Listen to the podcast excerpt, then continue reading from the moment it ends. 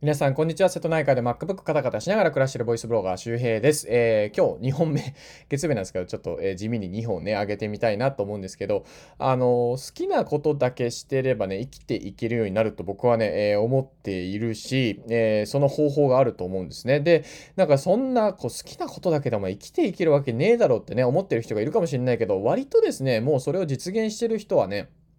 あの、ポツポツいるし、えー、例えば、もうほぼほぼやってることの80%から90%は好きなことだけで嫌なことでほぼほぼやってないよ、みたいな人ってね、あの、かなり増えてます。で、僕自身も、もうあんまり嫌いなこととか、ね、嫌なこととかっていうのが、ま、なくなりましたね。なんだろう。まあ、たまにこう突発的に入る、なんか断りにくいお付き合いの飲み会とか わかんないけど、なんか、それぐらいかな。でも、それもね、ほぼほぼないんですよ。しかも断っちゃうからね、僕。で、これね、なんかあの、まあ、ちょっとプレミアムの方で話そうかなと思ったんだけど、まあでもこういう話ってみんなも好きかもしんないなと思って、まあちょっとスピリチュアルな話で、YouTube 見てた時に、えー、これからは風の時代になるということで、2020年12月22日から、まあなんかそういうこう、時代の節目があったらしいんですよ。そういうスピリチュアル系の世界で言うとね。で、僕はスピリチュアルをなんかこうめっちゃ好きっていうわけでもないしめっちゃこう嫌いってわけでもないというかあのスピリチュアルスピリチュアルでこう僕はなんかなんか感性として、なんかそういう、えー、大事にしてる部分はありますね。やっぱ僕は自然がすごい好きなので、あのー、なんかこう言葉にできないことというか、説明ができないことっていうのは僕はこのようにたくさんあるからさ、それはあるじゃないですか。だからそういう意味で、あの、僕はスピリチュアルは好きというか、勉強してる時もありますね。勉強というか、ちょっとこう本読んだりとか、えー、そういうものに触れてるっていうこともあるので、なんかゴリゴリなんか都市伝説を信じて、なんか、え地底人を探しに行きますとか、そういう話じゃなくて、ね、ちょっとそれずれるけどね。で、その、今までは地の時代、地の時代ですね。あの、土地の地かな？土の時代だったかな？ちょっと忘れちゃったけど、土の時代だったか？ちょっと忘れ、あ、土の時代か。そう。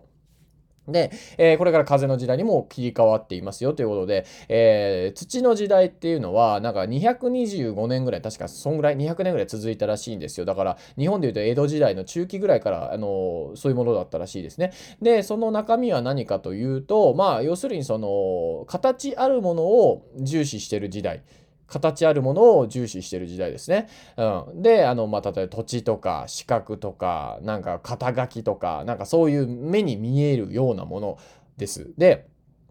風の時代は何かというと、えー、その目に見えないようなものですね、うん。目に見えないようなものが大事になる感性とか直感とか感情とかね、えー、そういうものです。だから、なんか自分らしく生きていこう、好きなことをして生きていこうっていうのが、まさに本当にこの2016年とかから出てきたのかな？もうちょっと前からあるのかな？でも本当にこう2020年に向けてかなり変化してきましたよね。で、まさにこの去年はコロナで一気にですね、まあ、なんだろう、ある意味僕はこ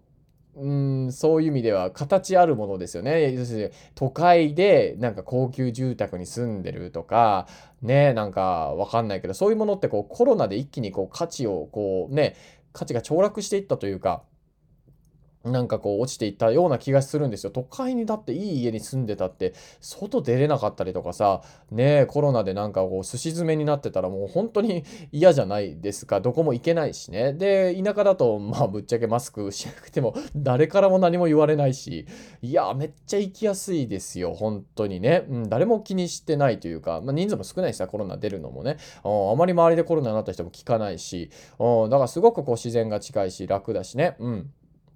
だからそういうふうになんか、なんかコロナによって形あるもの、資産みたいな、今までこう信じられたものがどんどんどんどんこうね、あの、ガラガラと音を立てて崩れ落ちていったような僕はイメージがあるし、で、あの、今ね、そう面白い東京転出超過なんですよ。東京から人がどんどん出ていってるんですよね、今。すごいですよ。2020年はもう毎月転出超過です。転出っていうのは東京から出てる人ですね。要するに転入と転出があるので、多分転入がかなり減って、え、出る人も増えたのかな。まあ、転入がかなり減ってるから転出がこう、増えてるんですかね。うん、そうなんですよ。で、えー、確か、まあ、東京都市部の近郊の県は多分まだ転入が増えてるのかな。転入多分あの転出超過になってるとこは多分あんまなかったような気がするんですよ。そうそう。だからどんどんどんどん離れていってるんですね。で、まさにこう、なんだろうな、田舎とかってこう、ある意味形のないものを大事にできないと、まあ厳しいというか、自分でこう、形にしていくような余白があるのが田舎の生活ですよね。だからこう風の時代っていうのは要するに好きなことというか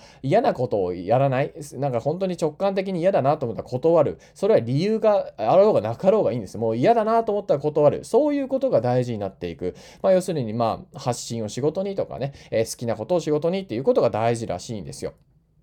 ということはですよ。まあこれスピリチュアルなところも含めて、かつみんなの働き方の変化とかコロナの状況とか見ながらですけども、ほぼほぼですね、もう嫌なことをしなくてよくなる。いや、そもそも嫌なことをしてたら、それなんでそんなことやってんの？好きなことやりなよっていうのが、どんどん当たり前になる。これは要するになんかね、えー、言ってました。なんかね、えー、100匹目のモグラの法則だったか 全然違うと思う、これ。なんか違うな。なんか違う。なんか違ったぞ。なんか別の言葉があったんだけど、こうみんながね、そういうふうに声を、ね、あの、要するにこう、ね、好きなことやろうぜとか、ね、ね、ネットで生きていこうぜとか、ネットで仕事していこうぜとか、なんかそういうふうに、なんか別にネットだけじゃなくてもいいんだけど、なっていくと、どんどんどんどん周りもそういうふうに変わっていくっていうことらしいですね。いや、それはすごく思います。あの、僕自身もやっぱ、周りの雰囲気変わってきましたよね。今まではなんかこう、ネットで仕事してますなんて言ったら、怪しいみたいなものがまず最初にあったのが、もう最近はね、もう本当に僕のダブルエイジ、60、70、ね、80の人、まあ80ちょっと会ってないけど、そのあたりの人と話をしていても、あんまり、まああんまりとか、あんまこう怒られたことがないですね。3年前怒られてましたよ、僕。まあ、そんなの仕事じゃない。ね、実店舗をやれとかね。うん、なんかね、お前はなんかサラリーマンに向いているんだ、みたいな。ことをおっさんとかから言われるみたいな、ね、えー、居酒屋で怒られるみたいなことがありましたけど、で、僕へこむみたいなね。そんなことありましたけど、もうほんとそんなことがなくなってですね、うん、ほんと好きなこと、やりたいこと、嫌なことはないですね。もちろんその草刈りとかさ、めんどくさいよ。あの古民家の清掃とか嫌だなとか思うけど、それは何だろう。でも、僕が選んでいるわけじゃないですか。ね、選んでやってる。でも、サラリーマンとかは、いや、それなんか周りが働いてる、ね、サラリーマンやってるからそれしないといけないみたいな、なんかこう、自分で選べてない気がするんですよね。うん。まあ、なので、まあ、あの、そういう意味で、こう、まあ、スピリチュアルな話も含めて、あと時代の変化も含めてですけども、まあ、好きなことだけして生きていくっていうのは別に普通というか当たり前というか、え、なんでそうしてないの？なんでわざわざ嫌いなことやってんの？ってまあ、まさに AI とか、まあ、これからね、ロボット技術とかも増えてくると思うから、本当にね、だからその全自動洗濯機とかってね、今、あんまりこうアップデートされてないじゃないですか。もちろん、なんかイオン含めてこう匂い消しますよとか、え乾燥機付きが増えてきたりするけど、これがもっとですね、もう本当全自動で乾燥まで綺麗にできて、もっと安いみたいなモデルとかもね、あどんどん出てくると思うんですよ。なんかその辺のイノベーションがあんまないですよね。なんか、えー、自動で服を畳んでくれる、なんかそういうことをやってるユニコーン企業だったっけ、ベンチャー企業があったけど、それがなんか破産したかなんか、倒産したか、確か、なんかそんな話もありましたけど、なんかそれでもう一回頑張ってるみたいなね、どっかの企業があるとか、なんかその話を聞いた気がしますけども、そう。だからなんだろう、どんどんどんどんまあ僕らってやらなくていいことはやらなくてよくなっていってるような、えー、気がしますよね。そしてそれがコロナによって、やっとこう、もうなんかもうコロナだからもうちょっとリモート会議しましょうとか、全然リモートでいいじゃないですか、取材とかもね。まあもちろん直接会うことも大事だよ。だからこう、風の時代というか、これからは本当にこう、直接会うのは本当に好きな人とか、えー、この人から学びたいなとか、シナジーが生まれる出会い、えー、だけが残っていく。もうなんか足の引っ張り合いこするというか、もうなんか嫌な人とは合わないというか、まあこの話もちょっと前にしたんですけど、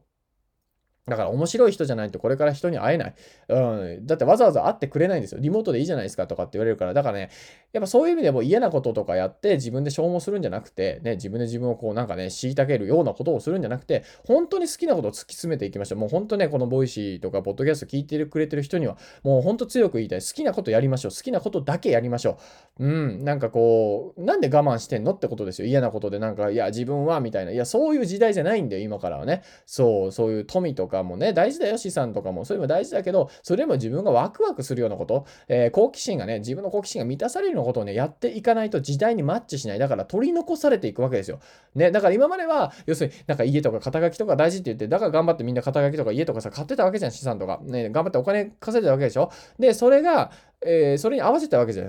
じゃないですか、時代にマッチするから。で、今は変わったんですよ、それが。変わってるんですよ。だからそれにいち早くキャッチ、えー、追いついていってですね、えー、なんかね、あなんかこう、最先端っていうよりかは、そう、どうせそうなるんだ、いずれそうなるんだと思って、早め早めにね、動いておくと、えー、いいんじゃないかな、なんてことを思います。はい。えー、というわけで、えー、合わせて聞きたいはですね、まあ、好きなことを仕事にする方法をね、えー、過去に話してますので、その、えー、合わせて聞きたいリンクを入れておきますので、よかったらそっちも聞いてみてください。というわけで、今日ちょっとスピリチュアル的な話も含めて話しておきました。えー、また次回お会いしましょう。バイバーイ。